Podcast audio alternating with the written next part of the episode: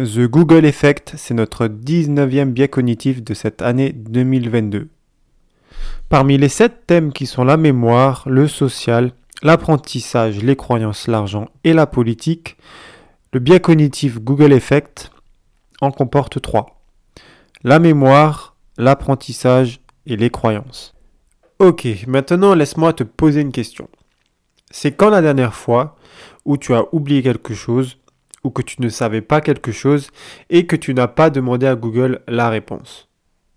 Si tu es comme moi, il y a de fortes chances qu'aujourd'hui tu as déjà rendu visite à Google plusieurs fois. Parce qu'on sait très bien qu'en un clic de souris et en tapotant le clavier deux trois fois, on peut facilement trouver n'importe quelle information sur Google. Donc le Google Effect, c'est notre dépendance au moteur de recherche. Pas forcément Google, il en existe d'autres. J'ai juste pris Google pour l'exemple parce que c'est le plus connu. Moi, par exemple, quand je regarde un film ou une série, les acteurs, je les reconnais tous visuellement. J'ai la mémoire des visages. Je sais quel acteur a joué dans quelle autre série et dans quel autre film. Je peux te dire le nom du film ou de la série. Par contre, il m'est impossible de retrouver le nom de cet acteur ou de cette actrice. Après, bien sûr, les plus connus comme euh, Arnold Schwarzenegger, euh, Sylvester Stallone, Bruce Willis, etc., tout cela, il n'y a pas de problème.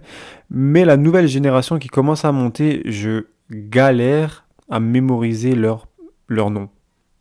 Et du coup, beaucoup de psychologues se demandent si cette dépendance au moteur de recherche, si cette dépendance à l'information en une fraction de seconde ne rend pas plus difficile la mémorisation des informations.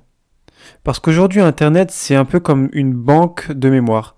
Quand on ne sait pas quelque chose, on va pas forcément faire l'effort de, de réfléchir par nous-mêmes pour trouver cette information. On va directement à la facilité, c'est-à-dire une petite recherche, pardon, Google, et on a directement la réponse.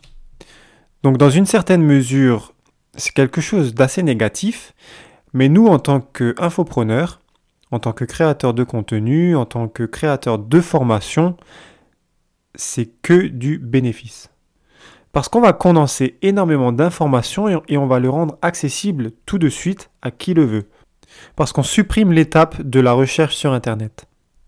Parce que les gens sont prêts à payer pour éviter une certaine peine. Bon là, c'est pas une énorme peine, c'est juste éviter une simple recherche Internet. Tu vas pas faire fortune avec ça, évidemment, mais tu peux quand même en tirer quelques euros. Et l'avantage de condenser énormément d'informations, c'est qu'on peut du coup stocker beaucoup plus d'informations dans notre cerveau. Et plus on peut stocker de l'information dans notre cerveau, plus on peut vendre de l'information. À condition évidemment qu'elle soit pertinente et qu'elle apporte une certaine plus-value aux gens. Sinon évidemment ça ne va pas marcher. Voilà, c'est tout pour ce 19e biais cognitif de l'année.